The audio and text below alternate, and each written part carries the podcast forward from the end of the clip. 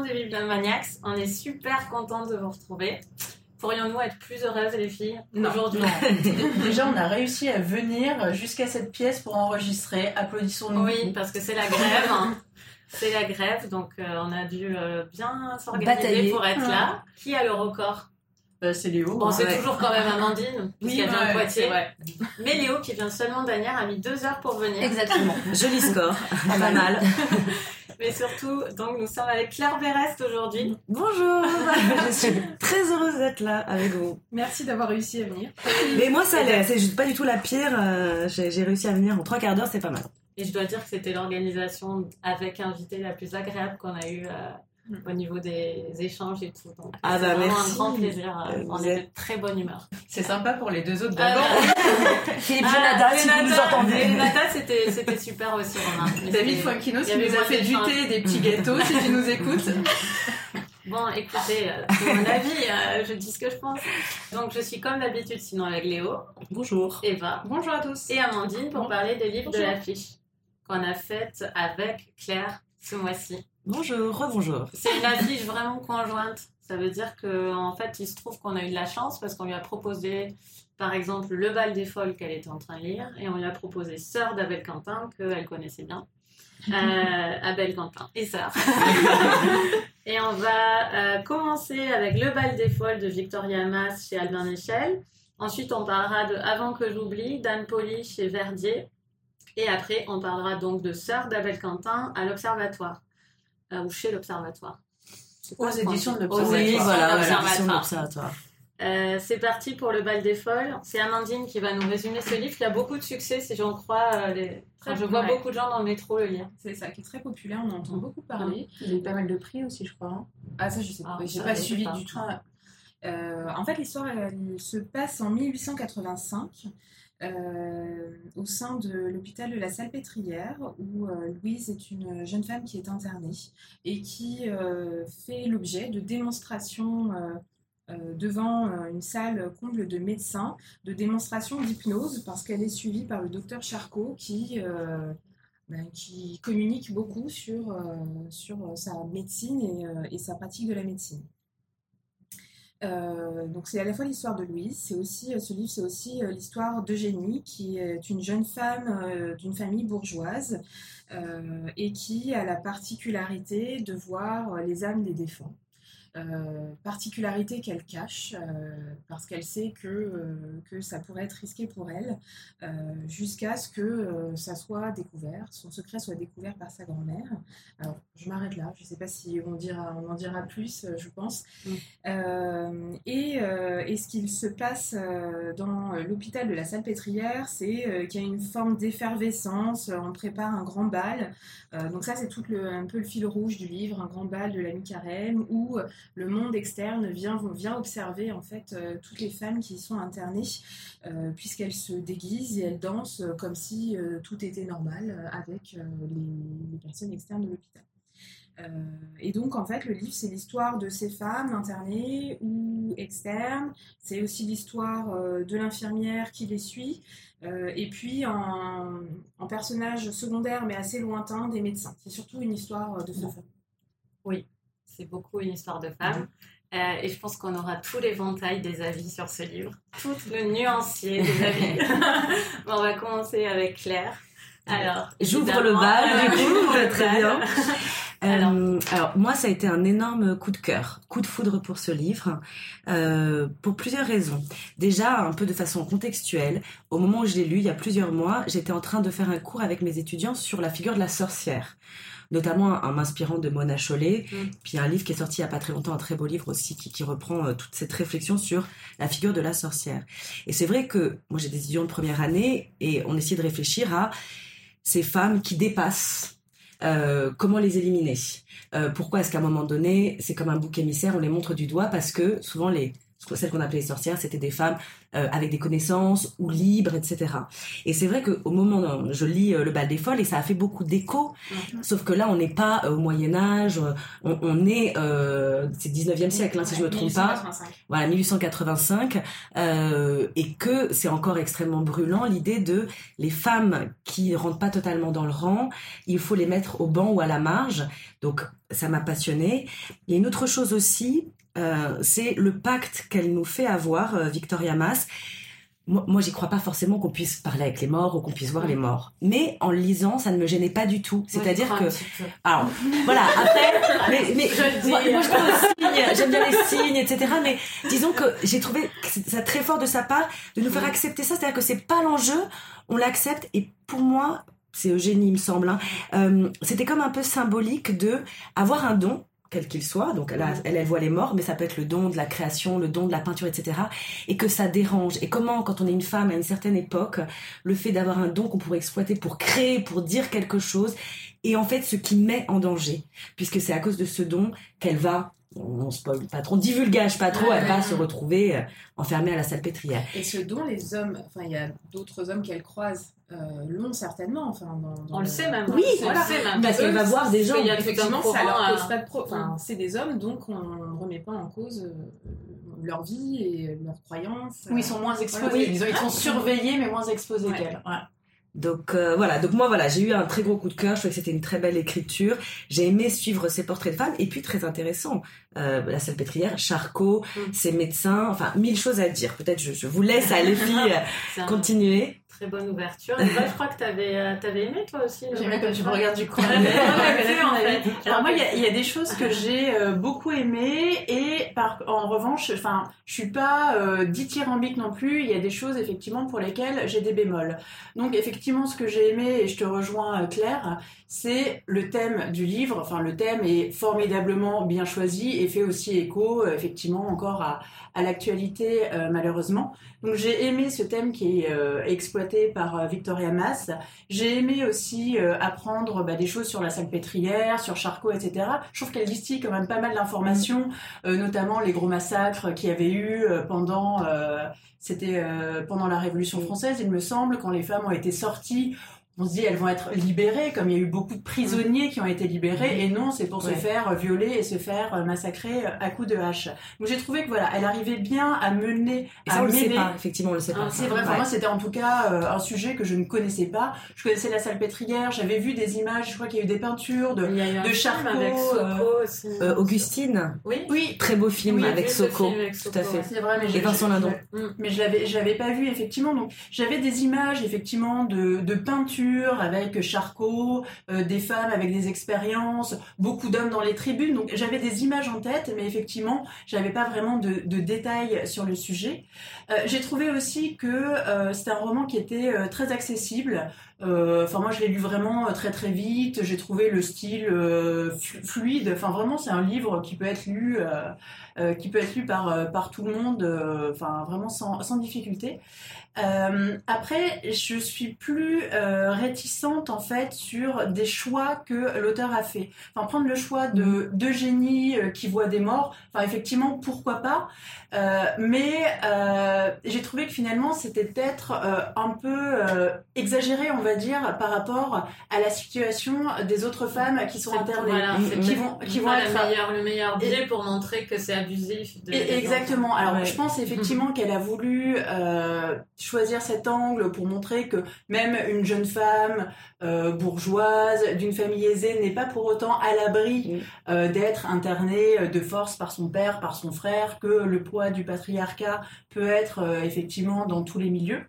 Ça soit, mais effectivement, quand on voit les autres internés euh, qui Mm. vont être des femmes plutôt de milieux euh, défavorisés, euh, des anciennes prostituées, enfin des femmes finalement qui n'ont des vraies folles, des, des vraies démentes, il y en a pas tant que ça en fait, ou voire même il y en a, enfin dans les personnages qui sont présentés, euh, il y en a vraiment très peu. Et, et moi, il y, a- une phrase qui m'a euh, qui m'a émue, je fais une parenthèse, c'est quand il y a une des femmes qui dit que finalement qu'il ne se révolte pas du tout et qui dit mais moi finalement elle je est suis bien Elle est bien, ici, Oui, je elle suis veut pas partir. elle est au Je- chaud Oui. presque. elle, elle pourrait partir et elle ne, elle ne veut pas partir femmes. en ouais. disant euh, ici en fait il n'y a que des femmes, Le- Mm. les hommes depuis que je suis suis euh, toute petite m'ont fait énormément de mal. Mm. Et ici, finalement, il y a une sorte de euh, sororité, Sororité, ouais. de communauté. Euh, je suis à l'abri, je suis nourrie, logée, blanchie, et moi, je veux surtout pas sortir parce que si je sors, il va m'arriver, euh, il va m'arriver du mal. Donc ouais, cette histoire de jeune fille qui voit, euh, qui voit des morts. Enfin, j'ai pas. je pense que ça aurait pu faire l'objet d'un autre livre Mm. et qui m'aurait passionné. Dans ce contexte, en fait, j'ai j'ai moins adhéré en fait à ce choix de personnage principal. Et il y a aussi, enfin, on parle aussi énormément du bal des folles. Pendant euh, tout le livre, Ouais. c'est le fil conducteur. Et moi, je m'attendais que à ce que la scène du bal soit en fait l'acmé du livre.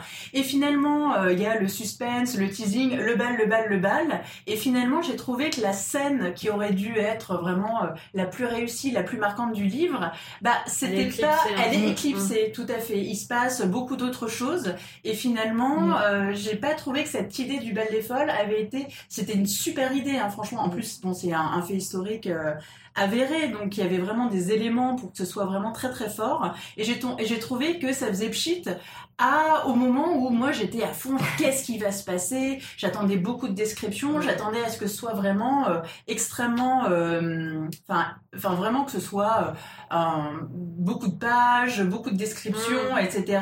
Et finalement, j'ai pas trouvé qu'elle avait exploité cette idée jusqu'au bout. Donc voilà, c'est un livre effectivement que j'ai trouvé plutôt quand je dis plaisant à lire, à lire, c'est que euh, j'ai lu effectivement, euh, j'avais envie d'aller jusqu'au bout, euh, j'ai appris des choses, etc. Mais j'en ferai pas un coup de cœur parce qu'il y a quand même trop de choses qui m'ont gêné. Voilà. Et pour reprendre l'expression, le bal des folles a fait pchit. Euh, je pense que pour Léo, c'est une très bonne introduction Ouais. à ce qui s'est passé. Merci Coralie pour cette transition. Donc, euh, alors contrairement à ce que vient de dire Eva, moi c'est un livre que j'ai pas trouvé plaisant du tout. Euh, il fait que 300 pages, mais je me suis copieusement ennuyée. Et euh, même si je reconnais effectivement les bonnes intentions de l'auteur, le thème qui était très intéressant, c'est vrai que moi j'avais envie de lire là-dessus, sur, euh, sur la salpêtrière, sur Charcot, le point de vue féministe aussi, ces femmes qui dérangent et que du coup on va interner. Mais moi j'ai trouvé que Victoria Mass passait complètement à côté de son sujet. Euh, en fait, on, on il y a trop de, elle mélange trop de choses et Mhm. euh, je trouve que finalement ça manque d'un vrai fil conducteur. Par rapport au personnage d'Eugénie, euh, moi non plus j'ai pas aimé le fait, euh, le fait bah, justement qu'elle voit des morts. J'ai trouvé que c'était, c'était trop, c'était en décalage finalement par rapport au reste du roman. Et j'aurais préféré sur ce sujet-là peut-être quelque chose de plus réaliste. Le personnage de Thérèse, moi, je l'ai trouvé très intéressant, même s'il aurait pu être encore plus étoffé. Mais c'est vrai que ce biais-là, moi, me paraissait plus intéressant que, que le personnage d'Eugénie, euh, auquel j'ai pas cru un seul instant. Euh, alors tout ça, c'est dû aussi au fait que moi, l'écriture m'a pas enthousiasmé plus que ça. On sent qu'il y a de l'application de la part de Victoria Mass, mais j'ai trouvé finalement le style très scolaire. C'est un Euh, premier roman. c'est un les premier trois- roman, Les voilà, trois romans ouais. dont on parle. Euh, par rapport au il y, a, il y a des descriptions par exemple de Paris. Et euh, parfois oui, on a l'impression d'une rédaction enfin qu'elle essaye de caser un certain nombre d'images qu'on a pu lire dans des romans du 19e siècle chez Zola ou chez d'autres euh, d'autres auteurs. Et, euh, et pour moi ça fonctionne pas complètement. Je suis vraiment restée en dehors du texte. Euh, et j'ai trouvé finalement que c'était un roman assez creux.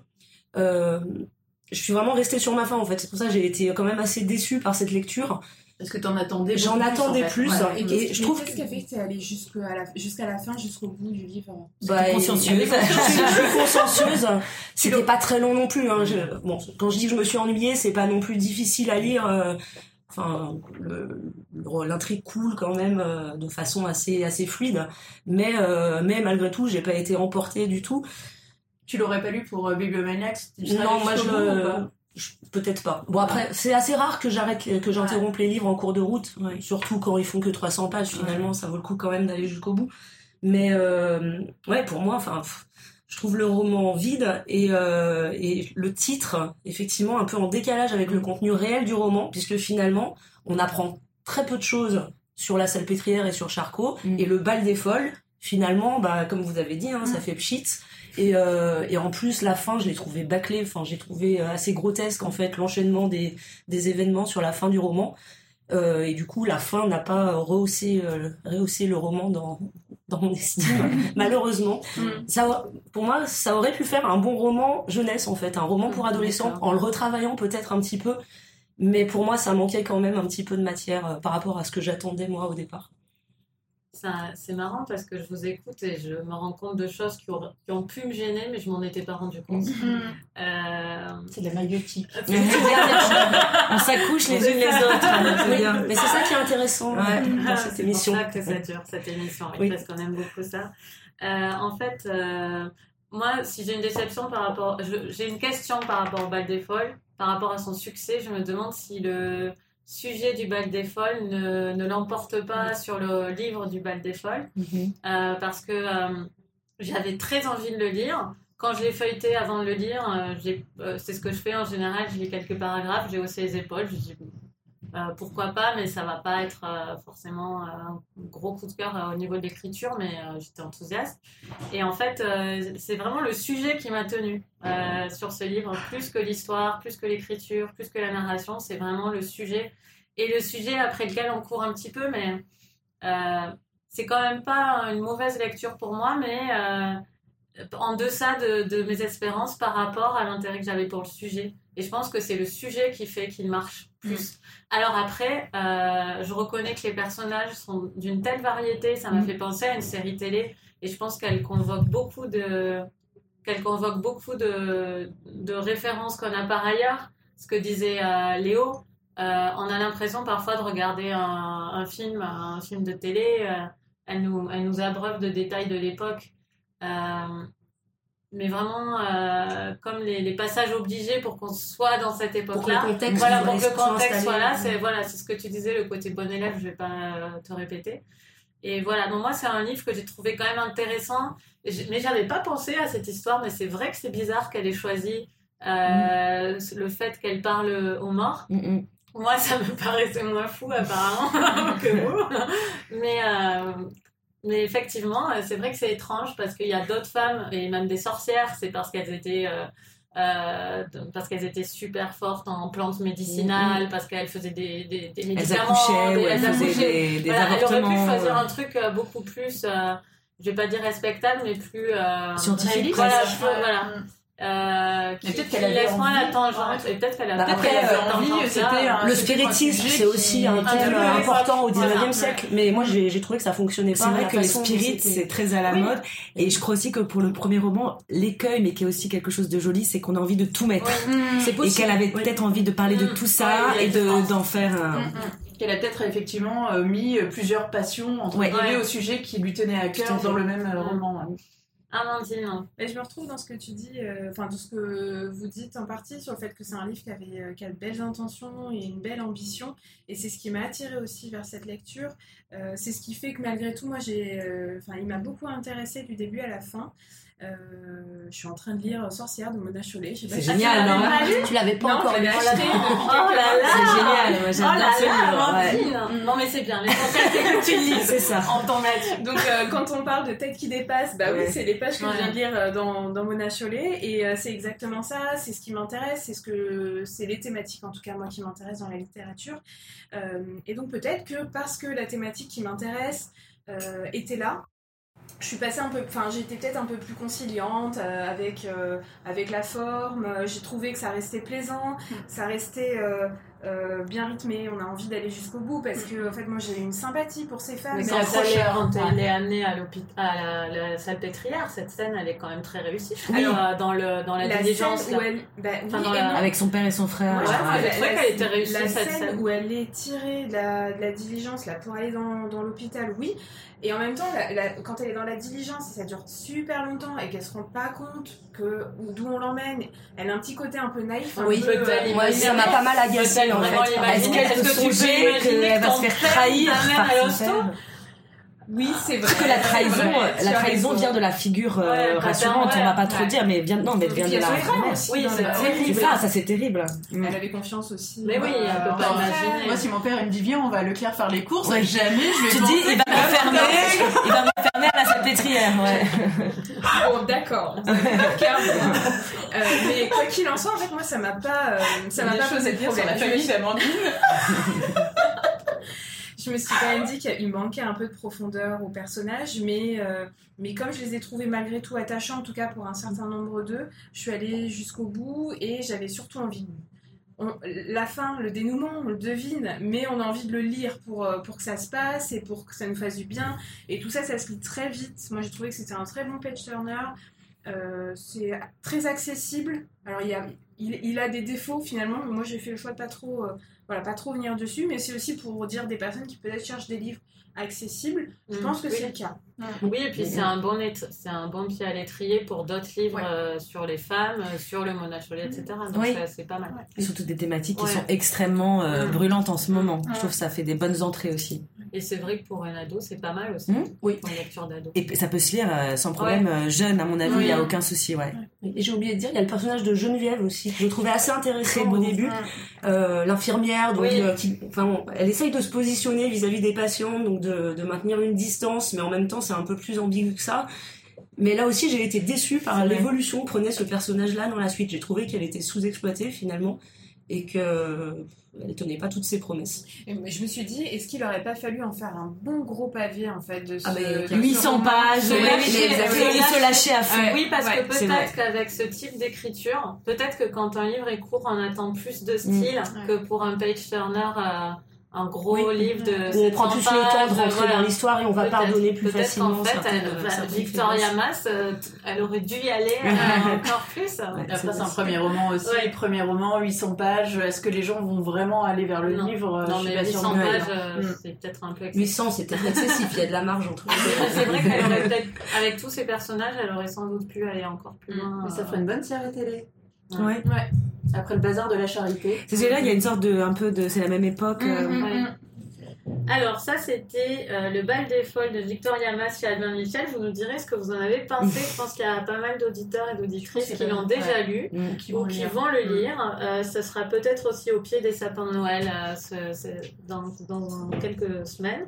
Donc, dites-nous ce que vous en avez pensé. On va passer à un livre très différent, un premier roman aussi, je crois. Avant que j'oublie, Dan Poli, euh, aux éditions Verdier, et c'est Léo qui va nous le résumer. Oui, je vais le résumer assez brièvement, d'autant plus que je l'ai lu il y a six mois, donc euh, je vais pas trop rentrer dans les détails. C'est Claire qui l'avait proposé et Léo, il se trouve, l'avait déjà, lu, déjà et lu, elle a dit et go, bien go, go, aimé, go. donc, Ah, Voilà, cette fois-ci, je serai plus gentille. Euh, pour le résumer, donc en fait, on, on suit donc la narratrice Anne, qui est euh, qui est un double d'Anne Poli, euh, qui euh, bah, qui qui doit euh, qui doit enterrer en fait son père tout simplement, qui vient de mourir, assez âgé. Euh, et, euh, et donc euh, elle doit donc elle doit non seulement s'occuper de toutes les formalités euh, après la mort donc pour organiser l'enterrement et tout ça mais elle doit aussi donc vider la maison de son père euh, où évidemment euh, c'est un peu le chaos puisque on a tout un fatras d'objets assez hétéroclites donc qui retrace en fait euh, toute la vie de cet homme euh, en rangeant la maison, donc ça va faire ressurgir chez elle des souvenirs donc euh, de son enfance, des souvenirs de son père tel qu'il était autrefois. Et le roman s'intéresse beaucoup à la relation justement qu'elle avait avec son père, qui était un personnage pas forcément recommandable par certains aspects, mais qui malgré tout euh, a toujours eu euh, de l'amour pour sa famille. Donc là encore, voilà des relations un peu ambiguës et, euh, et la narratrice essaye de démêler un petit peu tout ça. Et elle est aussi rejointe par d'autres membres de sa famille où les relations ne sont pas toujours pas toujours au beau fixe non plus. Voilà, donc ça pose pas mal de questions sur le deuil, la famille, les relations les relations familiales. Claire, il est formidable, non? Et alors voilà, moi, voilà. l'impression que moi j'aimais les trois livres dont on parle Ah aujourd'hui. Je vais être la, la, maman, je vais être la maman des livres. Non mais pour le coup, euh, moi j'ai été euh, ouais, très très bluffée pour plusieurs raisons. Déjà, quand j'ai euh, pris ce livre, j'avais pas envie de le lire parce que euh, lire un livre sur le deuil, le- la perte d'un père, a priori j'ai pas du tout, c'était pas voilà, c'est- c'est- j'ai pas du tout envie d'aller vers ça. Et j'ai lu pour des raisons extérieures, donc un peu à contre cœur. Et je le lis dans un train, je me souviens. Et tout simplement, ouais.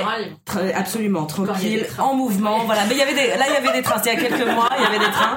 Et quand on n'a pas d'enfant en bas âge, côté. Ah oui, c'est ça. là j'étais mais j'avais ma fille je crois dans le train à ce moment-là mais bon elle j'ai quand même réussi euh, grande. ouais 4 ans ouais c'est Ah, quoi- ouais ans, 4 ans ah, non. pas si ouais non pas Ah, si grande mais bon.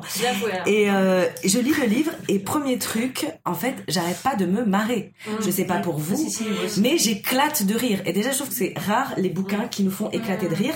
Surtout quand il parle du deuil. C'est-à-dire que déjà, en fait, il y a une sorte de, bah, de catharsis. On a, on a tous, euh, voilà, on va tous y passer, de perdre nos parents, de perdre des êtres, voilà, des, des êtres chers, etc. On va tous y passer, on a tous peur de ça, on a tous nos, nos, nos, nos douleurs dans le placard qu'on essaye de, de, de, de gérer. Et tout d'un coup, ça m'a fait un bien, parce qu'effectivement, elle se retrouve dans des imbroglios de choisir le cercueil de, elle qui est pas du tout catho, pas, pas du tout religieuse, de devoir choisir le prêtre dans mon souvenir pour faire une petite Oui. euh, homélie, je sais pas si le terme est exact, mais enfin, Mhm. vous voyez ce que je veux dire, etc. Et elle rend tout, euh, on est tellement identifié à ça, on comprend tellement euh, cette bizarrerie, parce que dans la vie, il y a des moments où il faut mettre des cérémonies, Mm. coûte que coûte. Ouais. Il y a des moments où Mm. c'est, il faut les marquer de pierre blanche et, et, et, euh, des moments joyeux et des moments malheureux. Et donc nous-mêmes, quelque part, on joue une mascarade. Et alors tout ça, je trouve qu'elle le démêle. Par ailleurs, ce truc qui m'a beaucoup euh, marqué aussi, c'est les gens qui sont importants pour nous, nos parents, nos frères et sœurs, etc. Parfois, c'est pas forcément des gens bien, c'est pas tout le temps des gens bien, mais le lien qui nous attache à eux fait que euh, ils sont une partie de nous et qu'ils nous ont apporté et qui nous ont construit et que c'est pas du tout manichéen. Et effectivement, ce père qui avait l'air d'être quand même dans mon souvenir un peu alcoolo, euh, violent, Très oui, alcoolo. euh, très alcoolo, très violent. euh, en tout cas, Non, l'a sur la fin de sa vie, tapé. mais Il l'a jamais tapé, elle à un moment. Ça non, m'a- mais, euh, mais si, il était, Non, mais il dégageait. il dégageait une sorte d'agressivité, Parce qu'elle de- parle de sa mère qui, qui est enfermée dehors. euh, Oui, oui, rappelle. Non, mais et- elle- il, castagne pas, il, par- il est pas dans le, il tabasse pas, mais euh, mais la mère c'était. Je crois avec la mère, oui, dans mon souvenir, c'est limite avec la mère, ouais. dit ouais euh, quand j'entends les gens qui disent madame si vous êtes battue faut partir elle dit j'aimerais bien vous y voir Oui. Elle, le dit pas clairement mais Mm. il y a un truc En tout cas, c'est il y a une ambiguïté et effectivement, euh, je, je trouve que c'est euh, c'est assez fort de sa part. Après, je, je sais pas dans quelle mesure c'est proche de son histoire à elle, etc. Parce qu'elle appelle son personnage Anne. Mm. Donc effectivement, est-ce que c'est sa vie qu'elle raconte? Et peu importe, on s'en fiche. Euh, C'est un roman. C'est un roman lit. de fiction, C'est un roman. on- s'en fiche de toute façon. Mais je trouve que elle met partout, autant dans la structure, dans toute l'histoire, que dans les détails, toujours la nuance. Mm. Toujours le fait que Mais oui. non, c'est pas évident. Euh, non, les choses sont Ouais. pas d'un seul tenant. Oui, il y a des chemins de traverse. Et alors, le truc aussi moi que j'ai adoré, c'est le côté effectivement quand on se retrouve de la somme d'objets aberrants Ouais. qui forment la vie de quelqu'un. Et quand piles, elle doit, là. voilà, Mm. les piles. Elle est en train, elle trouve dans un tiroir ou dans un placard plein de piles usagées avec marqué la date quand il a commencé à les utiliser et la date de fin pour comparer avec ce qui est, ce qui est mis dans, sur l'emballage pour voir si. Et là, on se dit oui, ça c'est les petites folies de chacun. Ouais. Et quand cette euh, jeune femme dans le texte ne peut pas se résoudre à jeter ses piles parce que c'est ce qui reste aussi, c'est l'écume de la vie de son père. Voilà, moi j'étais euh, complètement euh, voilà bouleversée tout le temps et, et voilà rire euh, d'un sujet aussi grave, euh, instiller tellement de réflexions sur aussi euh, elle est euh, son couple à elle, comment euh, comment les autres gèrent le deuil autour de soi une fois bon bah ça y est c'est fait il est enterré il faut passer à autre chose oui mais ça peut être le temps long du deuil etc je trouve qu'elle dit dans un livre assez court dans mon souvenir oui, oui, 150 Oui, pages. 150 pages. elle ouvre mille choses, Ah ouais, mille ouais, pistes. Ouais, ouais. Et elle écrit vraiment très bien. Moi, j'avais mis un petit passage sur Instagram où elle fait un, un petit portrait en quelques lignes de quelqu'un d'autre. C'est, elle croque comme Ouais. ça en quelques lignes des réalités complexes. Donc voilà, moi, sans réserve, je conseille Anne Pauly. Ouais, pareil, pareil, sans réserve. pour Allez-y, moi. les filles. Amandine. Vas-y, Amandine. Non, mais je... Mais en fait, alors moi je suis désolée. Peut-être j'aurais rien à dire. mais- Ne t'excuse pas. Non, ne t'excuse pas. En fait, euh, je l'ai lu et quelques semaines après, je me suis dit, euh, c'est vrai qu'on a mis ce livre au programme, mais qu'est-ce qu'il y avait dedans? Et en fait, je sais pas Ah ouais? pourquoi, ça n'a pas du tout imprimé, mais j'ai passé un, un- un bon moment de lecture, même si moi, je- il m'a, j'ai trouvé, euh, je prends les choses peut-être avec plus de moins d'optimisme, mais euh, je il m'a, j'ai trouvé très très triste. Enfin, c'est ce que tu disais, hein, mais, mais j'ai pas, j'ai pas, euh, j'ai pas eu le recul de rire de certains passages. euh, euh, les passages du cercueil, moi j'ai été beaucoup touchée par la, la relation qu'elle a avec son frère dans- Ouais. quand il doit choisir le cercueil. Ça, ça m'a, ça m'a beaucoup touchée, mais j'ai pas réussi à en rire. Mhm. Et donc, ce que je me dis, c'est que c'est- un bon livre, mais je ne sais pas pourquoi. Moi, il l'a pas imprimé, j'en ai pas gardé un souvenir aussi fort. Mm. Et pourquoi est-ce que euh, euh, je suis restée à la surface, mais je n'arrive pas à comprendre Mais parce ça que apporte, ouais. oui, voilà, je, je- je voyais bien que c'était c'était bien écrit, que c'était très fin, euh, sans m'expliquer pourquoi ça n'a pas marché sur moi. Je... Enfin, Toi aussi? Non, pas, pas, Non. non, non, pas, tota- pas totalement. En fait, j'ai l'impression que il y a la moitié de mon cerveau. Enfin, j'ai lu Ouais. deux fois en fait, parce que justement, euh, la première lecture avait été bizarre, et donc du coup, je l'ai re- comme il est court, en Oui. plus, il se relit facilement. Je l'ai relu hier soir, et en fait, il y a la moitié de mon cerveau qui est complètement en phase avec ce que tu viens de dire, euh, Claire, euh, dans le sens où effectivement, c'est un thème qui est universel.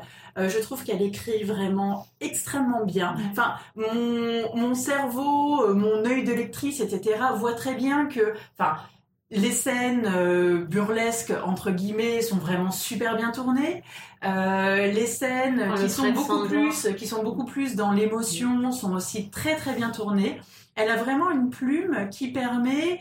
euh, elle est sur tout le nuancier en fait. Elle est sur tout le nuancier des sentiments, des impressions. Beaucoup de choses m'ont touché. Enfin, c'est pas du tout manichéen. Euh, le personnage du père, elle le dit. Mm. Euh, elle dit bon voilà, euh, c'est quelqu'un qui a été à un moment donné très alcoolique. Mm. Ça a beaucoup impacté sa personnalité. Ça a impa- a impacté qui il était vraiment. Et maintenant Mm. qu'il est plus alcoolique, maintenant qu'on a pu renouer les liens, etc. Je vois l'homme gentil, tendre, curieux qu'il était, et ça m'a vraiment touchée. J'ai vraiment beaucoup aimé aussi quand elle reçoit cette Oui. lettre Ouais. De l'ami d'enfance de son C'est père. beau, C'est ça, trop beau, ouais. ça. Qu'elle découvre. Il est euh, magnifique, le- la ouais. lettre est tout magnifique. à fait, la lettre Le est magnifique. Elle découvre effectivement le passé de son père, des choses qu'on ne connaît pas vraiment, puisque là on parle de son adolescence. Elle découvre à, à quel point cet homme a été important et, marqué, et marquant pour euh, une autre personne extérieure à la famille.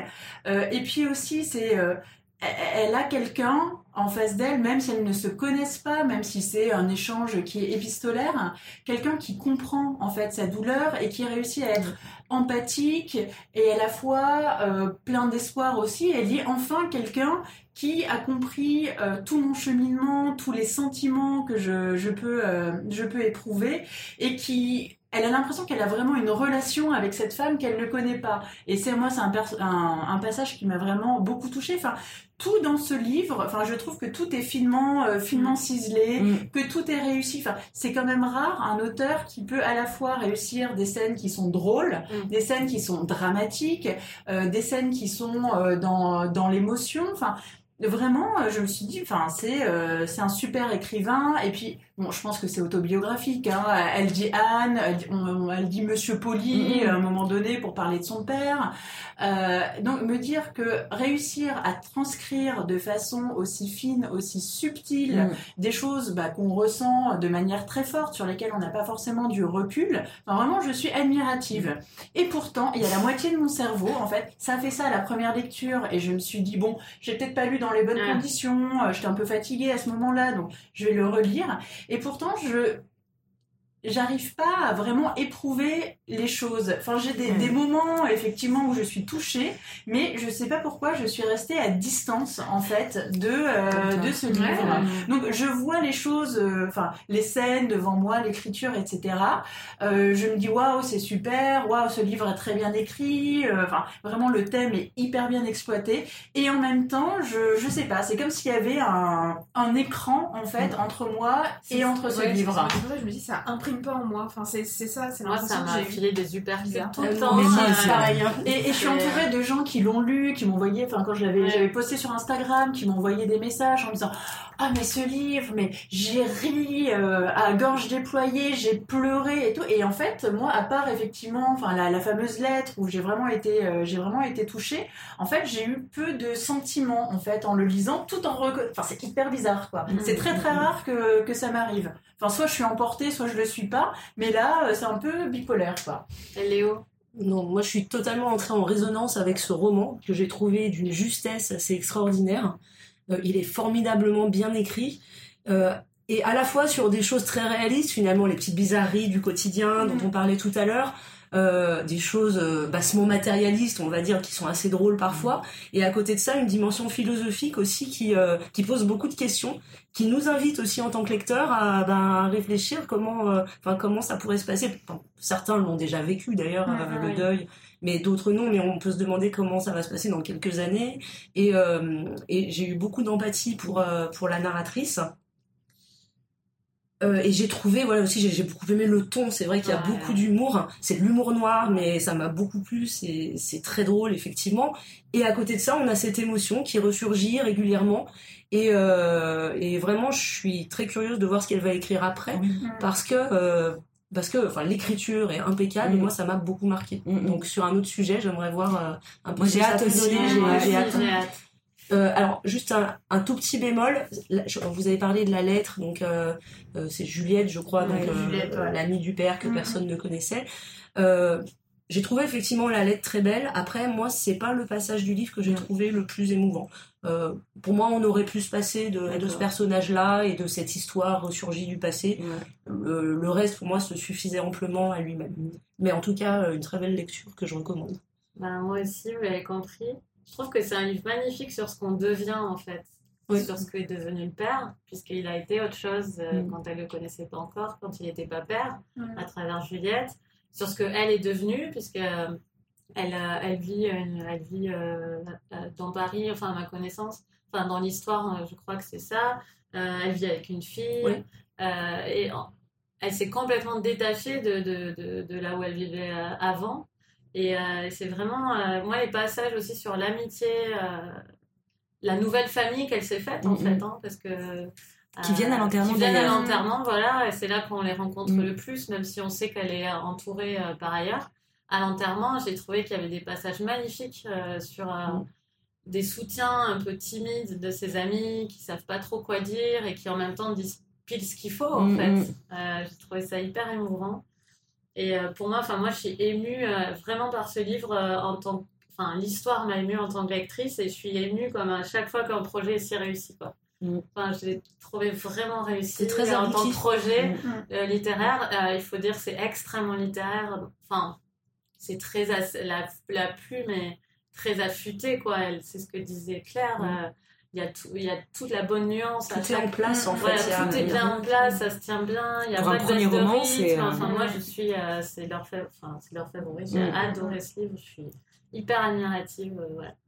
Donc, euh, je suis très contente que Léo et toi, Claire, vous m'ayez euh, conseillé. Je le connaissais qu'on pas. on n'en a pas beaucoup parlé. Elle a- non, pas tant que. Elle avait été sur la à la première liste du oui, Goncourt. oui, en, euh, en tant que primo romancière, elle était sur cette liste. Mais après, c'est vrai que moi, j'en ai pas vu beaucoup, euh, Oui, pas vu beaucoup de c'est choses sur son livre. C'est une petite maison d'édition, Ouais. effectivement, donc il n'y a pas Oui, forcément peut-être. de grosses... Le roman a eu la promotion. euh, Et euh, je crois Ouais. qu'il a eu, il a eu le prix du manuscrit envoyé par la poste. C'est vrai? Ouais, j'ai... c'est Il a été envoyé par la poste? Bah écoute, elle a eu le prix du manuscrit envoyé par Ah, la poste. Ah, top Là, je savais pas. grève. Je connaissais pas cette. Je connaissais pas bah ce prix. c'est le bandeau en fait qui est sur le livre, il y a marqué euh, prix du manuscrit envoyé C'est par la ouais, je connaissais pas Voilà. non plus. Ouais. moi, je l'avais lu pour le prix FNAC au mois de juin, Ouais, mais il n'avait pas oui, été retenu oui, dans ouais. les sélections. D'accord. D'accord. Si c'est envoyé par coursier, ça ne marche pas. Donc c'était avant que je vous devienne folie euh, aux éditions Verdier. On va passer à Sœur d'Abel Quentin aux éditions de l'Observatoire. Euh, c'est Eva qui va nous résumer ça. Yes, donc en quelques mots, euh, Sœur d'Abel Quentin donc, euh, se concentre sur un personnage principal qui s'appelle Jenny Marchand, qui est une adolescente, hein, qui a 15-16 ans. Et on va dire que c'est une adolescente relativement banale. Elle est fille unique, elle vit dans la Nièvre, elle, va, elle va au lycée. Euh, quand même une petite euh, particularité, c'est que euh, c'est une, adolescente qui est très solitaire. Elle n'a pas vraiment d'amis, elle a du mal à avoir des interactions avec les autres élèves. À un moment donné, il y a bien un garçon qui lui plaît, mais c'est un petit con qui en fait s'est moqué d'elle et ça part limite en, en harcèlement sur, Internet. Et elle a une vie voilà, qui est assez solitaire, qui est relativement aussi vide de sens. C'est pas quelqu'un euh, qui a des passions, à part Harry Potter. C'est pas vraiment quelqu'un qui a des projets. C'est pas quelqu'un qui a des désirs d'ailleurs. Euh, elle a des parents, euh, somme toute, euh, assez euh, classiques, euh, mais euh, un peu français moyen, on va dire, mais avec qui elle n'a pas non plus vraiment euh, d'échange. Chacun vit un petit peu de son côté. Euh, les parents se demandent un petit peu ce qu'elles font, mais ce qu'elle fait, mais sans plus. Et euh, un jour où elle est vraiment bah, poussée à bout avec ce harcèlement sur Internet, là, après avoir essayé de, de draguer euh, donc ce garçon qui est dans sa classe, euh, elle va s'inscrire en fait sur un forum, expliquer son mal-être puisque elle est au bord, elle est au bord du suicide, et une personne un petit peu mystérieuse, on va dire, va lui répondre et une conversation euh, va, euh, va commencer. Et euh, très vite, on comprend que l'histoire de Jenny va être mêlée à une histoire de terrorisme islamiste. Euh, alors moi je savais pas que c'était euh, que Abel Quentin on voulait tous euh, on voulait lire ce livre et on te l'a proposé. Tu l'avais posté sur Instagram mais je savais pas que tu que tu vivais avec l'auteur. Oui je connais, un peu l'auteur bon un petit peu voilà tu vas pas faire la maman du livre tu vas faire la la, la compagne la compagne non mais Effectivement, du coup, euh, je, reste quand même objective. Il se trouve que j'ai vraiment suivi euh, la, la, jeunesse de la création de ce mm. livre, parce que avec Abel, on a vraiment travaillé ensemble. Il suivait mon livre, il me relisait, et moi, je suivais le sien. Donc, euh, je connais ce livre sur le bout des doigts. Mm. j'ai même vu toutes les étapes. Mais en, en essayant de rester à l'extérieur et objective, pourquoi est-ce que je pense que c'est un grand premier roman? Pour plusieurs raisons. Déjà, il y a quelque chose qui est un sujet impossible presque euh, un peu comme un, Everest une montée de l'Everest c'est s'attaquer à la banalité du mal mm. euh, pour reprendre la formule euh, d'Anna Arendt. C'est-à-dire qu'effectivement, comme tu l'as très bien résumé, cette jeune fille, elle est banale, mais dans tout ce que ça a de charmant.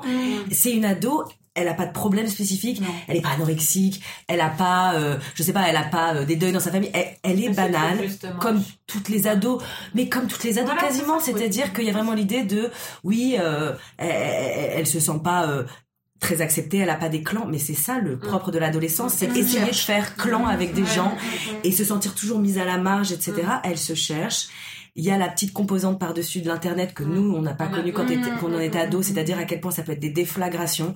Quand un truc banal comme une moquerie dans une soirée, ce qui lui arrive avec le méchant Clément, euh, euh, devient en fait un phénomène viral à leur échelle, mmh, l'échelle de leur lycée. Mmh, mais c'est leur monde. C'est tout le mmh. monde entier. Et, et, et, puis ça dégénère. Enfin, je veux dire, il y a des moqueries, mais c'est pas non plus non, elle, le gros elle est exactement moral qu'on peut avoir. Qu'on a pu avoir dans plein de faits divers, etc. C'est pour ça que c'est intéressant. Ça reste dans un truc mesuré, comme au milieu. C'est-à-dire qu'on n'est pas dans des choses gravissimes. Elle est pas. Euh, il y a pas de viol collectif. Elle est pas. Non.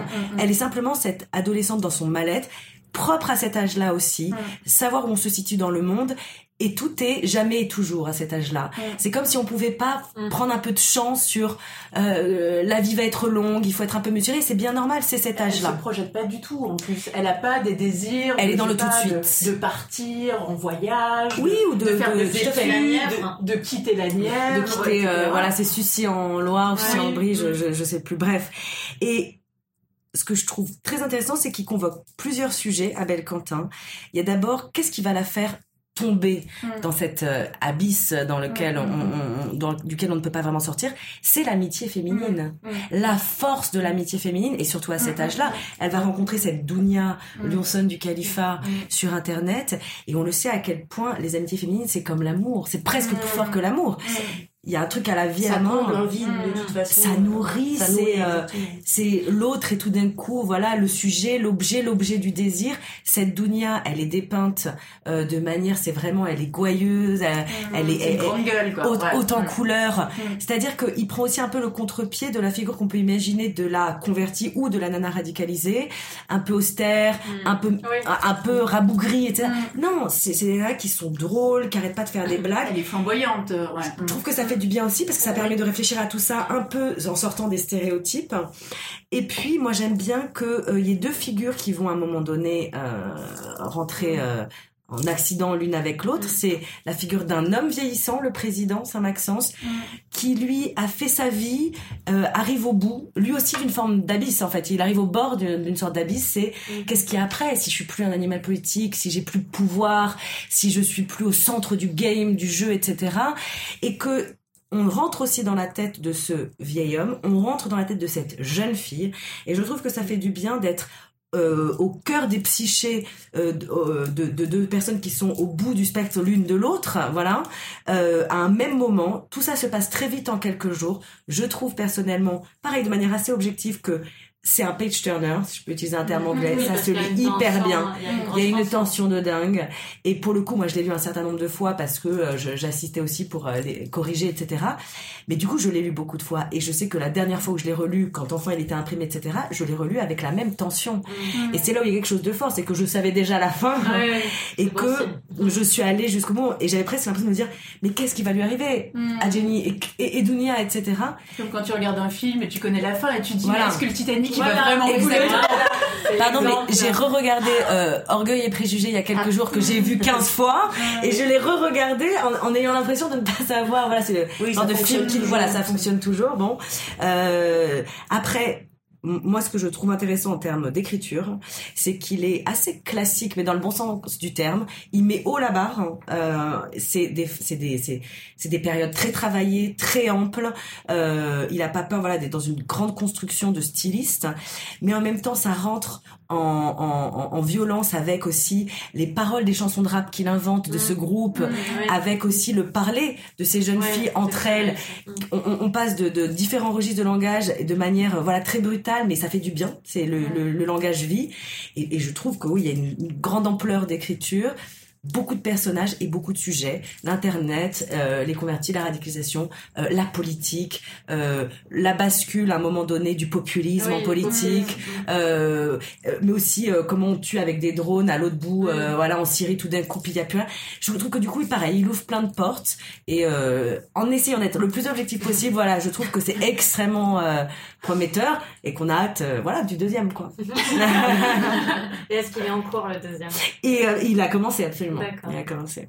Et c'est basé du coup sur son expérience aussi euh, d'avocat ou? Euh, sœur, Ouais. en fait, Oui, je me suis demandé aussi. Ouais, moi ouais. aussi. Euh, en fait, disons qu'en tant qu'avocat pénaliste, il a eu euh, un certain nombre de clients que, dans leur jargon ils appellent terreaux. Mm. Ça veut pas dire qu'ils sont terroristes parce qu'il y a présomption d'innocence, mais en fait c'est ça veut dire qu'ils ont été soit ils sont partis sur zone en Syrie, soit ils ont fomenté un attentat, soit ils ont euh, voilà été mêlés à des groupes qui peuvent éventuellement être bon.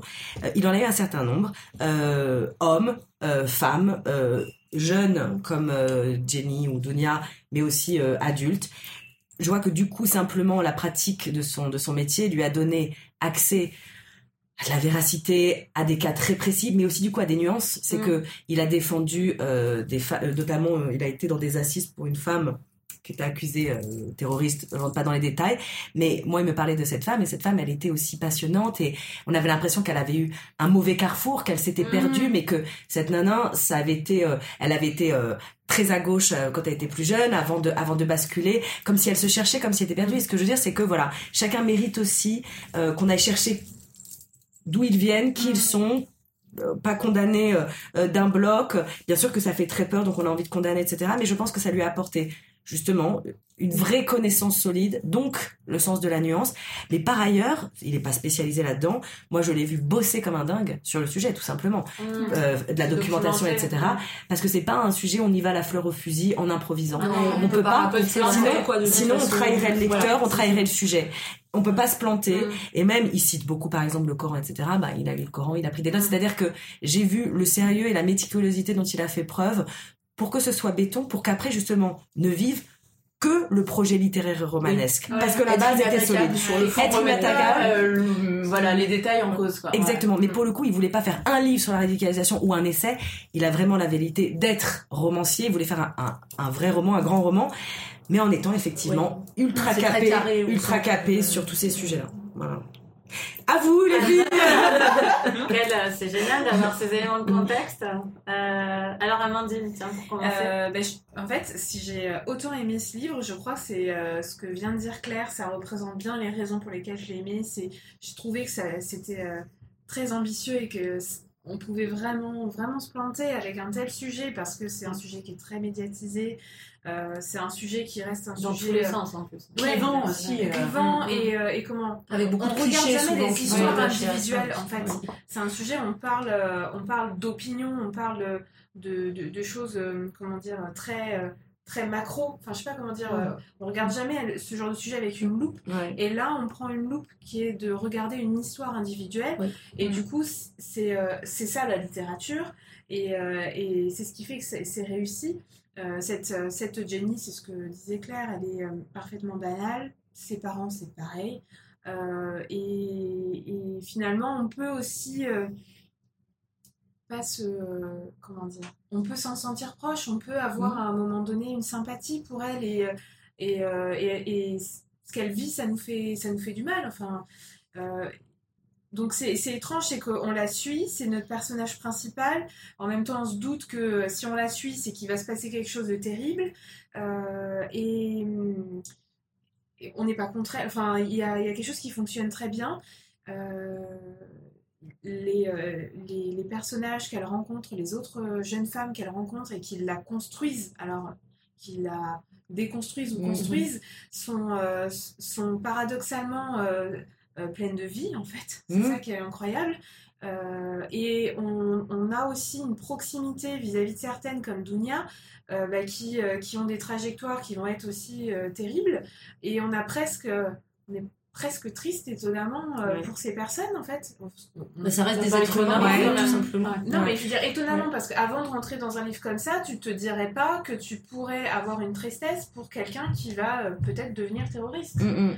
Et une fois que tu rentres dans l'histoire individuelle, tu, tu revois les choses différemment. Donc une fois que tu l'as lu, c'est pas étonnant. Mm. Euh, mais euh, au préalable, oui, c'est, c'est, tu, tu, tu penses pas que tu pourrais rentrer euh, euh, aussi bien dans, dans leur peau. J'ai été un petit peu... euh, un petit peu plus refroidie par les passages avec euh, le président, Mm, mm. euh, mais parce qu'aussi, je me dis, c'est peut-être parce qu'aussi c'est un personnage qui est froid, enfin, Mm. en, en tant que tel, Mm. euh, il, Oui, il c'est la vieille politique, il Voilà. s'est pas mis à jour aussi. Donc c'est peut-être normal en fait, et c'est Mm. certainement volontaire. Euh, mais on est tellement dans, une, dans de l'émotion finalement avec Jenny que quand on passe au chapitre avec le point de vue du président, on passe à autre chose et, euh, et donc on, ça nous met euh, comme une claque ou je sais pas, euh, un, un peu de recul, un peu un petit coup de froid comme ça qui nous, qui, nous réveille. Voilà, donc je, je, je sais pas trop quoi en faire et comment je me l'analyse. Est-ce qu'il est arrivé un petit peu trop tôt par rapport au ça récit de crée la tension euh, aussi, puisque c'est- Et oui, on et sait même qu'il va temps- se passer un truc. et voilà. euh, Et c'est à partir du moment où il est là, on se dit, bon, ok, donc il va se passer Ah. quelque chose, donc là, on avale les pages très vite. Euh, Eva, qu'est-ce que tu en as pensé Euh, pareil, moi c'est un livre que j'ai euh, beaucoup aimé. Je te rejoins euh, effectivement Amandine sur le fait que en fait les personnages féminins sont tellement forts que euh, le personnage du président, euh, enfin moi c'était les parties où ça redescendait euh, effectivement un petit peu parce que euh, c'est un personnage comme on le disait qui est assez froid.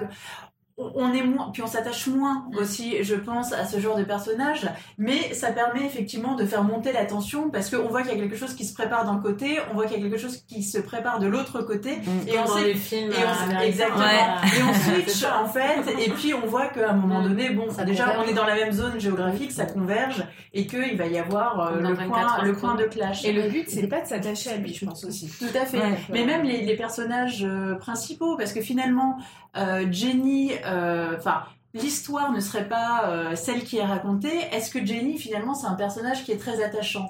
C'est à la base, c'est, euh, comme on le disait, c'est une adolescente qui est banale, mais qui a pas un caractère qui est super développé, euh, qui est assez morne, en fait, euh, finalement, euh, qui est pas, euh, elle est pas Elle est pas très nourrie aussi. par Ouais, non, mais hein. elle- a une famille euh, qui la nourrit pas beaucoup. Mm. Quoi, hein. Non, mais comme beaucoup, pas- ouais, non, mais comme beaucoup, enfin, Comme elle a une beaucoup elle a une d'adolescents. famille- Elle a une famille Oui. euh, classique. Ouais. euh, les parents, bon, ils sont peut-être un peu. Le père a l'air d'être un peu beauf, euh, la mère un peu bobo beauf.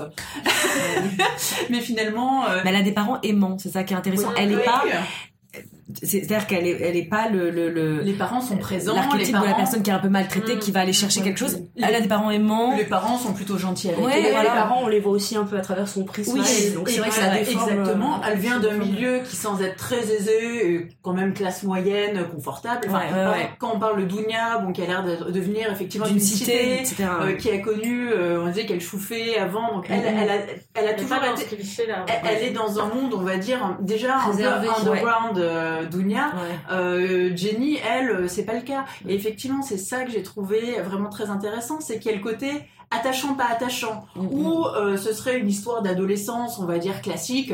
On dirait bon allez euh, prends-toi un petit peu en main euh, rêve un peu Ouais. fais des trucs fais des activités reste pas dans ta chambre etc et en même temps quand on voit euh, ce qui va lui arriver il y a de l'émotion. Enfin on- enfin moi quand je la vois dans la la chambre d'hôtel où on sent que là c'est Mm. c'est tangent que elle pourrait partir dans une direction comme dans une autre on a envie de l'aider en fait. On a envie Ouais. d'être là pour elle. Et c'est ça que j'ai aimé euh, ce côté un peu genre allez euh, bouge-toi les fesses. Moi aussi je viens d'un petit village où il se passait rien etc bon voilà.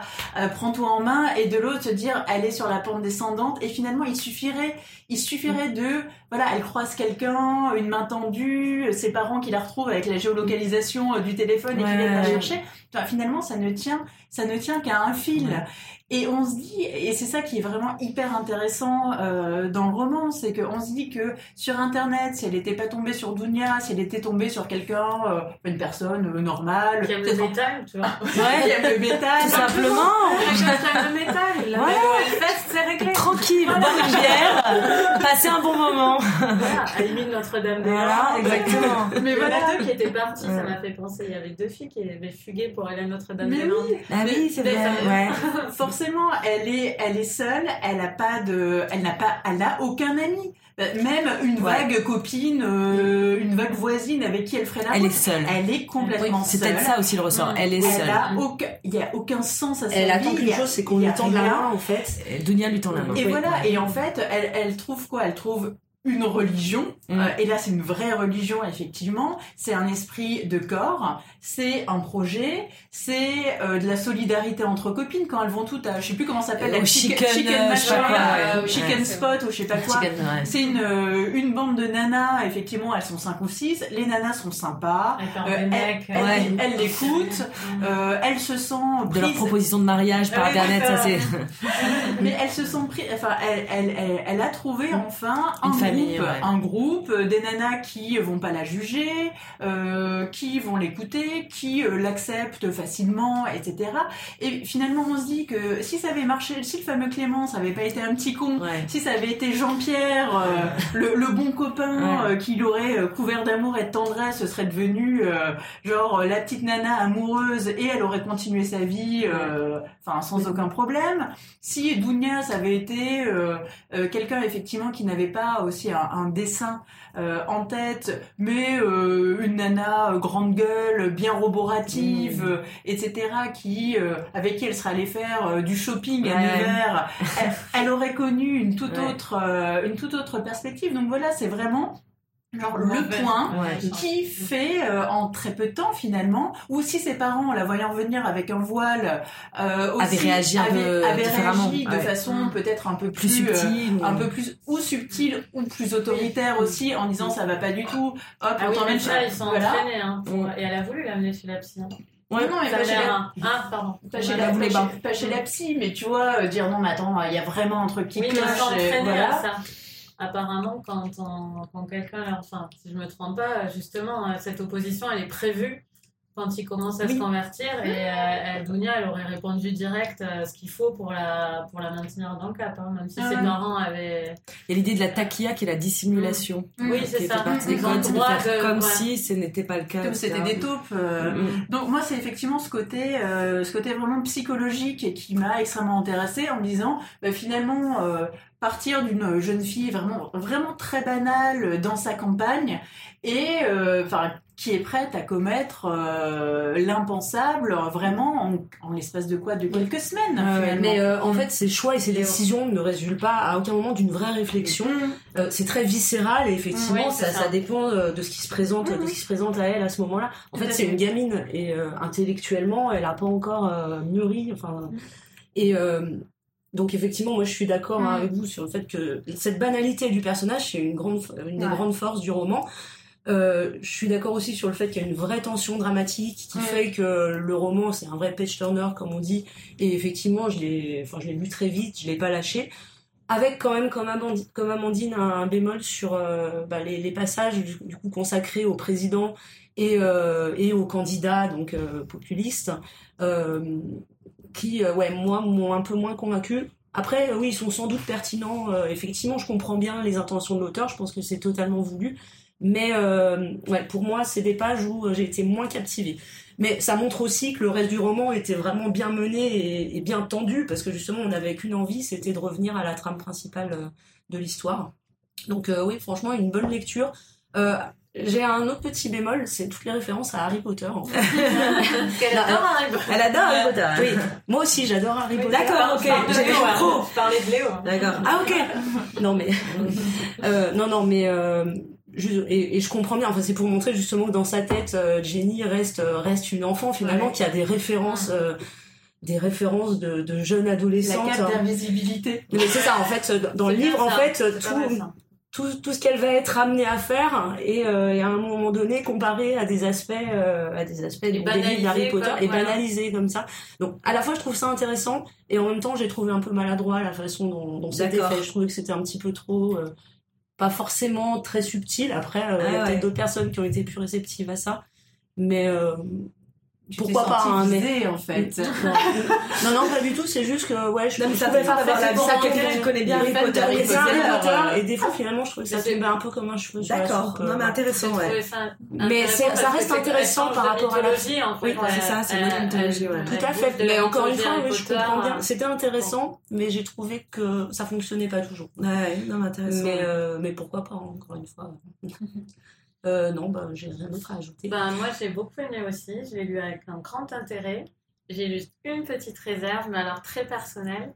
Euh, je, ce que tu as dit, Claire, euh, que c'est bien de rentrer dans la psyché de ces personnages, je me suis demandé si c'était pas trop. Je trouve que il est tellement omniscient Mm, mm, euh, dans la narration qu'on en sait plus que même on saurait de son frère, de sa sœur, de son amant, de... Enfin, on en sait plus Mhm. que sur qui que ce soit et du coup ça les rend presque un petit peu distants D'accord. de savoir tous deux comme Ouais. ça, qu'il n'y ait pas d'angle euh, Pas d'ambiguïté. d'observation. Pas d'angle mort. Il n'y a pas d'angle Ouais. mort. On sait Ouais. tout ce que pense Il y a peut-être ouais, une volonté de On tout sait dire, tout ce que pense parfois la un mère. petit peu Ouais. trop. On sait que le père se trompe, on sait tout en fait. On a Mhm. toutes les cartes en main et dans la vie, ça n'arrive jamais. Mm, mm. Et moi, du coup, ça m'a fait un petit, euh, un petit peu euh, effet d'un exercice euh, littéraire. Euh, donc, une mini distance, même si, encore une fois, je l'ai lu avec un grand intérêt et, et je le recommande Mm, vraiment. mm, mm. Et je l'ai recommandé d'ailleurs, et ça a plu euh, de- depuis que je l'ai lu. Euh, mais moi, j'ai, voilà, je, j'aurais, c'est con, c'est parce que j'écris, je, je l'aurais pas fait comme ça. Mis, Il y a l'auteur qui parle. J'aurais- non, je- c'est- on peut pas s'en empêcher, mais je, je, j'aurais mis un petit peu d'am- d'ombre. Ouais. Euh, Moi, ça m'a Voilà, pas, ça ça- m'a pas choqué du mais- tout. Enfin, Je l'ai ressenti aussi, mais ça Ouais, m'a ouais. pas gêné. euh, Non, moi, ça, non. euh, non, ça m'a pas gêné, mais je pense que j'aurais pu être encore plus avec la fille si et avec la mère. Ça, Mm. ça, ça me touchait aussi parce qu'elle, elle se rend compte. Ouais. Mais on sait tout ce qu'elle sait, tout ce qu'elle sait pas, tout- là où elle se trompe, là où... Enfin, voilà. Bon, c'est tout. Mais je le recommande vraiment. Moi, j'aurais encore plus accroché si ça avait été en Lorraine. Dans l'Aveyron pour moi. Euh, non, je vais- Euh, donc c'était euh, Sœur d'Abel Quentin aux éditions de l'Observatoire.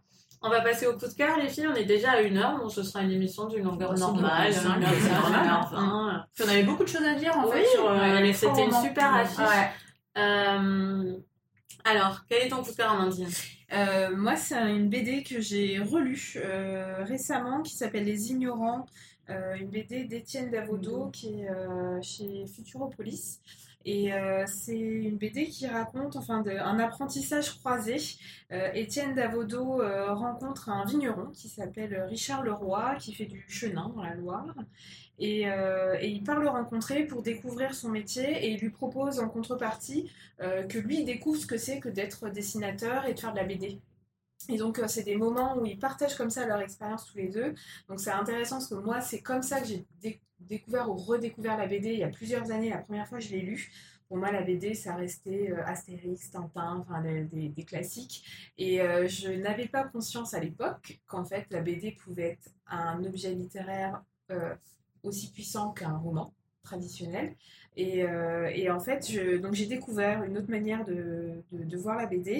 Et j'ai aussi découvert, euh, pas le chenin, mais euh, j'ai découvert en tout cas la, la philosophie de ce vigneron-là, des vins à la fois enfin, biologiques, mais aussi des vins naturels. Et je trouve ça intéressant quand on s'intéresse un petit peu, un petit peu au vin.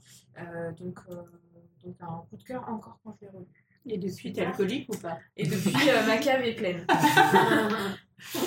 Euh, Claire, c'est quoi ton coup de cœur? Alors moi je suis en train de le lire, donc je suis à peu près à la, à la moitié, euh, si je dis pas de bêtises. Donc c'est Geneviève Brisac, euh, Sisyphe est une femme, aux éditions de l'Olivier, il me semble bien. Je crois, mais ce serait aussi à vérifier, je me demande si c'est pas un texte qui a été euh, publié euh, de façon ancienne, peut-être il y a 10 ou 20 ans, et qui est ressorti aujourd'hui. J'ai cru voir ça passer, donc faudrait vérifier. Moi, je l'ai pris en, comme un livre qui sortait, mais euh, c'est possible que ce soit un texte ancien qui a été remis, euh, voilà, euh, ressorti. C'est ultra éclairant. En gros, c'est un essai. Et Geneviève Brisac essaye de réfléchir, pour le dire vite, hein, avec des raccourcis, un peu à la place des femmes auteurs, des femmes euh, écrivains. Euh, il y a quelque chose de subtil là-dedans dans le sens où, bon, pendant longtemps, on le sait, euh, c'était difficile pour une femme d'écrire. CF Jane Austen, tout ce qu'on Mhm. veut, euh, Virginia Woolf, Une chambre à soi, très bien, on le sait tout ça. Mais aujourd'hui, il y a beaucoup de femmes qui écrivent. Je pense que même si on regarde les statistiques, ça doit être presque moitié-moitié. Enfin, en tout cas, c'est, il n'y a pas du tout le sentiment qu'il n'y a pas de place euh, Ouais. pour les pour les femmes. En revanche, il y a quand même quelque chose d'ambigu, d'en dessous, de souterrain, où euh, les femmes sont en- encore envoyées à, à leur genre en littérature parce que elles écrivent peut-être pas sur le même sujet, parce que je mets des guillemets, hein, ce serait peut-être aussi des sujets de femmes, des sujets peut-être plus mineurs, etc. Et qu'il y a une sorte de truc un peu comme ça, euh, euh, latent, euh, qui est encore un petit combat à mener.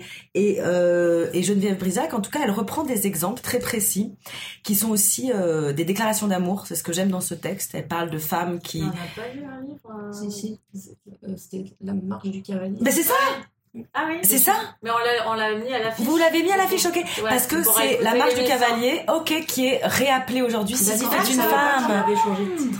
Euh, Donc voilà, donc Oui, c'est ça, donc voilà. disais, je- On a Ça- failli l'acheter en double. D'accord, mais voilà, et ben c'est ça. Et là, en fait, là, il ressort sous le nom Sisyphe est une C'est femme, c'est- C'est bien d'en parler. en sous-titré. La marche du cavalier. Et ben du coup, je savais pas que vous en aviez déjà parlé. et le titre est magnifique en plus. Ouais, Sisyphe est une femme. Sisyphe est une femme, c'est très marche beau. du cavalier. Donc vous l'avez toutes lu, vous voyez très bien, il est hyper bien hein, ce texte.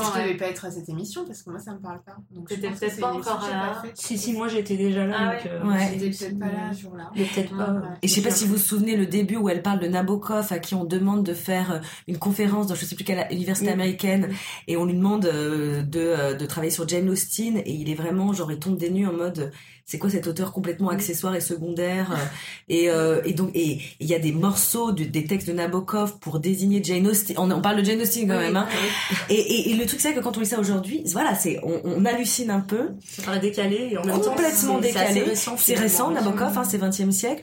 Et en même temps, il y a des passages, voilà, euh, de déclaration d'amour à Marguerite Duras, euh, euh, ouais, moi qui m'ont euh, mise par terre. Il y a, j'arrêtais pas de noter à la fin des noms de femmes, euh, de- d'auteurs euh, qu'elle cite que je ne connaissais Oui. pas. Et j'ai noté à la fin du texte en me disant, faut que j'aille lire, faut que j'aille lire, faut que j'aille lire. ça. Là, je les ai Mm. plus en tête, je les ai notés, mais c'est-à-dire que voilà, mille, euh, mille trucs qu'on a envie d'aller chercher du coup, euh, super lecture. Voilà.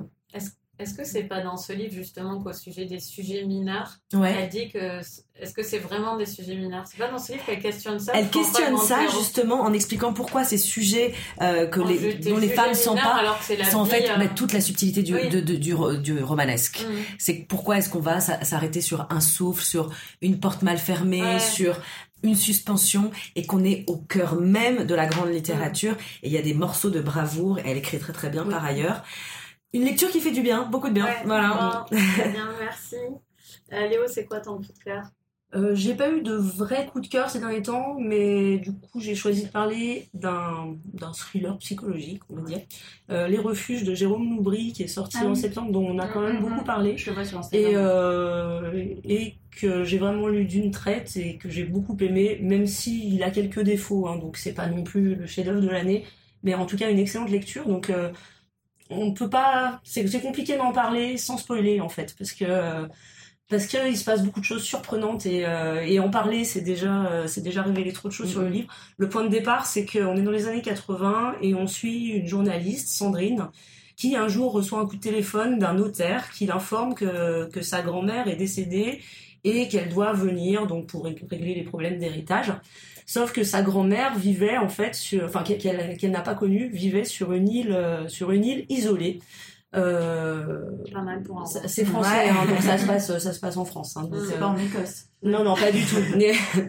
Donc une île isolée, et donc elle part sur l'île où il y a euh, une douzaine d'habitants à peu près, et, euh, et, et en fait il va se passer des choses un peu étranges, et je vais arrêter là le résumé parce que euh, je peux pas aller plus loin. Si vous faites confiance Et- à Léo, mais, euh, donc, alors, par contre, c'est vraiment ouais, un roman psychologique qui m'a rappelé un autre roman que j'adore, mais que je, je, ne- je ne peux pas dire lequel, parce que, encore une fois, ça révèle trop de choses. Mais Ah, Il y a plein de Vraiment mystères. émission passionnante. voilà. Parler d'un livre. Peut pas vous dire les pattes, en fait, mais je vous dirai ni le titre je ni vous l'auteur, non, non, mais un roman, un roman très connu en fait. Ça mais, euh, Harry Potter. non, c'est pas ça.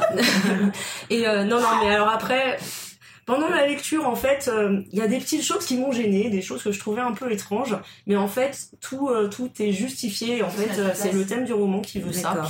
Et, euh, et donc il faut vraiment aller au bout. Après, on est en droit de trouver qu'au bout d'un moment, peut-être qu'il y a trop de rebondissements, mais, euh, mais malgré tout, l'ensemble est cohérent. Et, euh, et vraiment, moi, je l'ai lu, je l'ai lu très très vite. J'ai été captivée d'un bout à l'autre. C'est assez intelligent, c'est assez bien écrit. Hein, un peu Stephen King ou pas dans le. Pas forcément. C'est plus psychologique que, que du Stephen King. C'est c'est compliqué de le décrire vraiment. Mais en tout cas, moi, c'est un auteur dont j'avais déjà lu le premier roman. C'était Les Chiens de Détroit. Ouais. Euh, L'éditeur, je crois que c'est Cameron Levy d'ailleurs, si je dis pas de bêtises. Et, euh, et euh, donc c'était complètement différent parce que ça se passait aux États-Unis avec un kidnappeur d'enfants, mais euh, fait de façon aussi assez subtile. Moi, je trouve que c'est voilà un auteur qui a vraiment du potentiel. Et finalement, les, les auteurs français dans ce style-là, bah, c'est rare finalement d'en trouver des, des vraiment Ouais, bons. c'est vrai. Et euh, bah, Jérôme Loubry, moi, j'accroche bien pour le moment, donc euh, pourquoi pas. hein, si, Bravo Jérôme. si vous avez d'une lecture quand même divertissante, voilà, mais malgré tout intelligente. Cool. Eva. Alors moi, je vais vous parler de euh, La Maison d'Emma Becker. Euh, donc, qui est un récit euh, autobiographique sur un sujet qui est quand même super clivant euh, encore aujourd'hui. Donc, c'est la prostitution.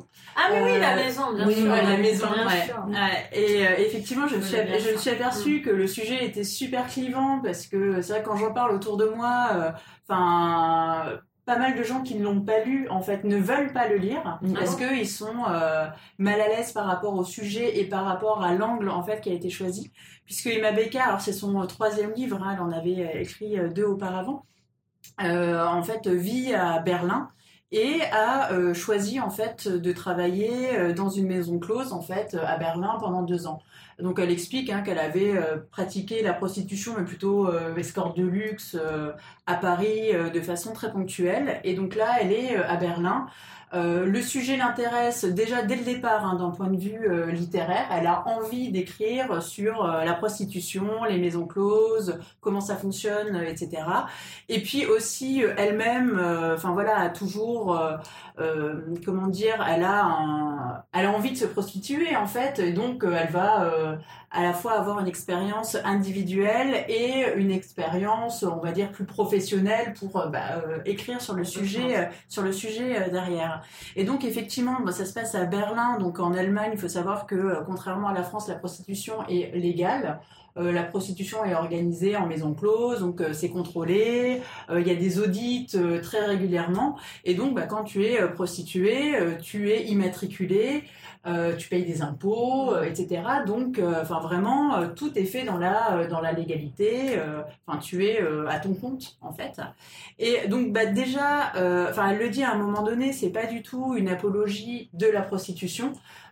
Très clairement, et dans de nombreux pays, beaucoup de femmes font ça parce qu'elles sont soit forcées par des personnes extérieures, soit forcées parce que euh, elles n'arrivent pas euh, à se nourrir, enfin vraiment pour pouvoir gagner de l'argent, pour pouvoir euh, subvenir à leurs besoins.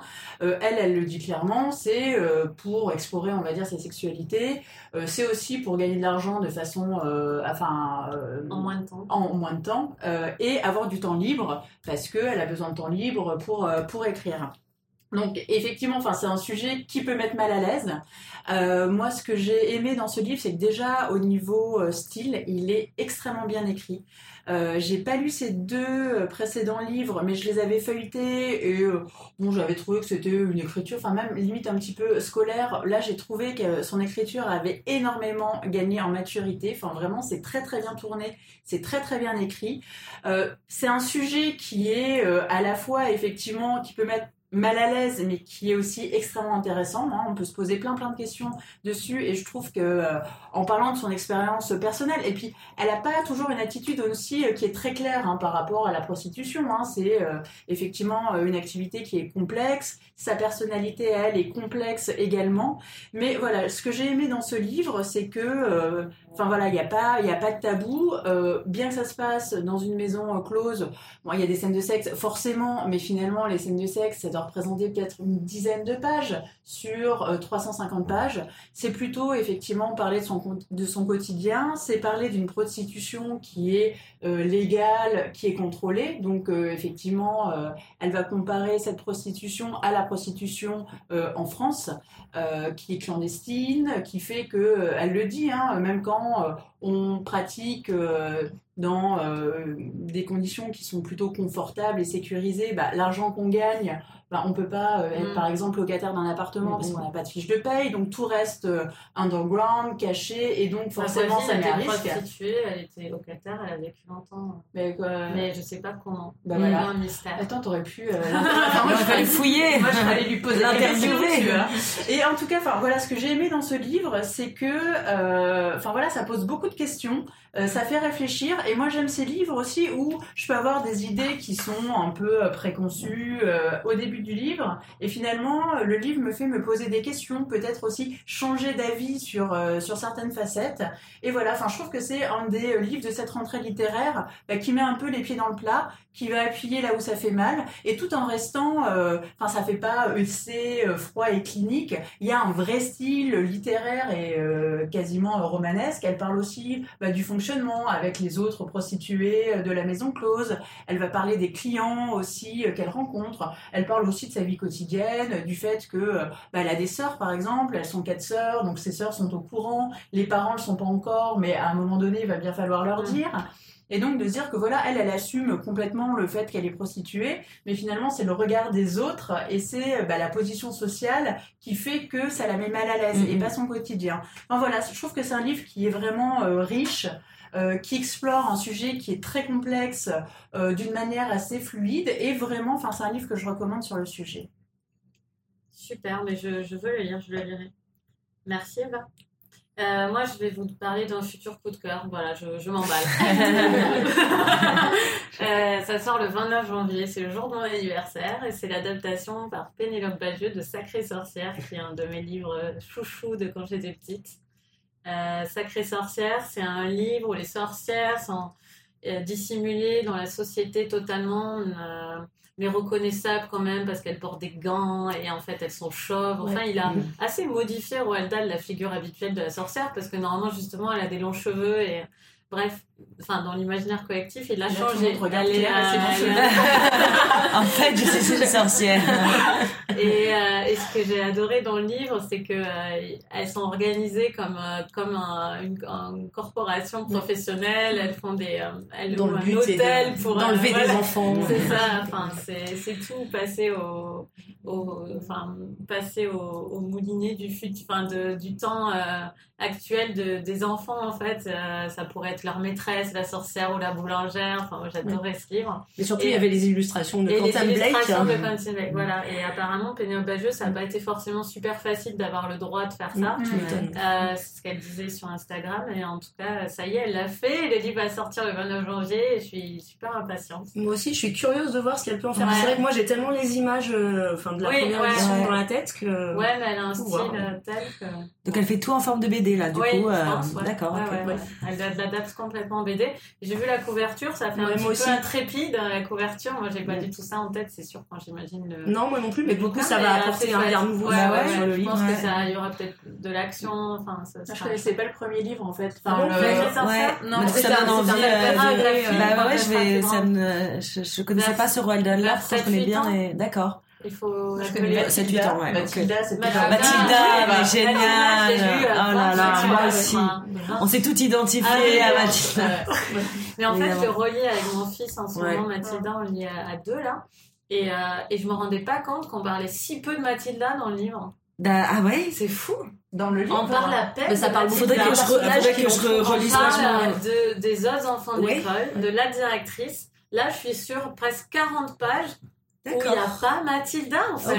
Ok. Alors que dans mon livre, c'est Mathilda. Et dans mon souvenir, on a l'impression. Dans ah mon ouais. livre, c'est un lapsus. Dans mon souvenir, Faut que je relise. euh, ouais, c'est vraiment euh, étonnant euh, comme euh, le souvenir est déformé. Ouais. On peut se poser la question, en plus, si Mathilda n'avait pas rencontré les livres, aurait-elle été terroriste islamique? Voilà, exactement.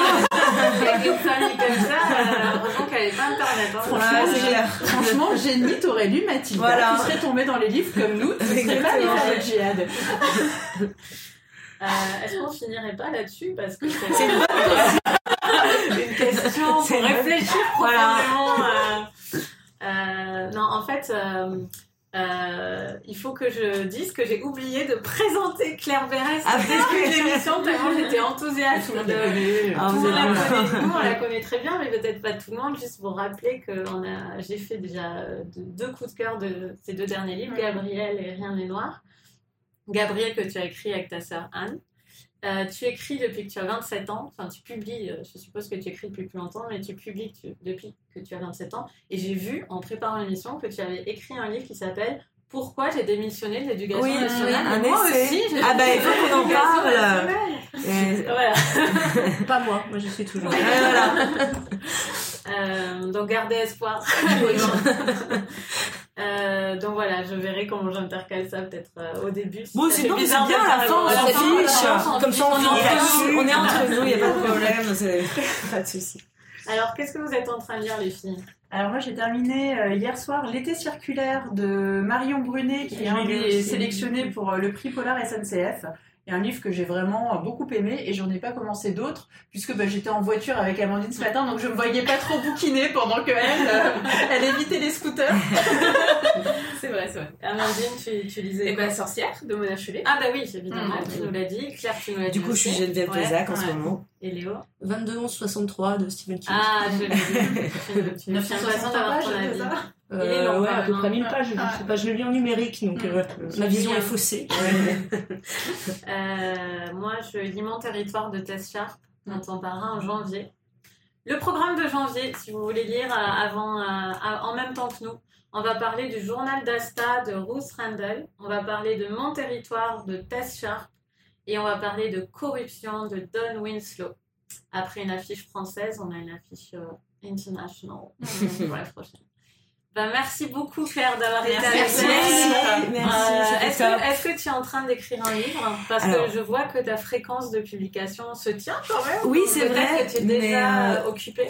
Contrairement à Abel Quentin qui lui enchaîne, parce que euh, je pense qu'il y a deux types d'auteurs, ceux qui ont besoin tout de suite de se plonger dans autre chose, Mm. peut-être aussi pour se protéger, etc. Moi, c'est vrai que je suis tellement avec Rien mes personnages, que c'était. Gabriel ou là Frida, je vis tellement avec que je n'arrive pas du tout à me projeter dans autre chose. Je suis totalement euh, voilà en- avec elle, en elle, etc. Mais là, la rentrée va commencer à se terminer pour les romans de septembre. Mm. Et j'espère, là j'ai pour le coup un gros désir qui monte, m'atteler tranquillement mais sûrement en janvier euh, au prochain euh, projet euh, où je commence à dessiner un peu les contours, qui sera très différent de Rien n'est noir et Gabriel. Mais je crois que de toute façon Frida restera quand même toujours en moi, voilà, même dans les mois à venir et les années à venir, elle sera quand même. même, Oui, elle est là, elle est voilà, exactement, elle est partout. Et moi je veux le tome 2 de Gabriel. Je veux la suite. C'est noté, c'est noté. Et on dit ça tout le temps, Ouais. qui écrivent. T'écris la suite Ouais. de ça. Bah Mais non, mais Gabriel, ça s'arrête. Elle vrai que encore Gabriel- 50 ans après. Même donc, plus que ça, parce que ça attend ouais. 19, elle doit avoir 38 Mm, ans. mm, mm. Et en fait, elle, elle, elle, elle, euh, va mourir plus que centenaire. Donc Tellement effectivement, génial. Euh, mais avec Anne, je pense que euh, on se dit qu'il il nous attend ce tome 2. Ouais. Là, il y avait besoin. Anne, elle était euh, Elle dans les séries, elle était Ouais, sur Mytho, oui. qui est sortie sur Arte. Euh, moi, je suis allée sur Frida. On avait besoin aussi de reprendre notre respiration. Peut-être que euh, dans un an ou dans dix ans, enfin peut-être qu'à un moment Faut donné, ce sera une nécessité ça, et on aura envie de retourner avec Gabriel. Gabriel, on l'a porté longtemps. Mm.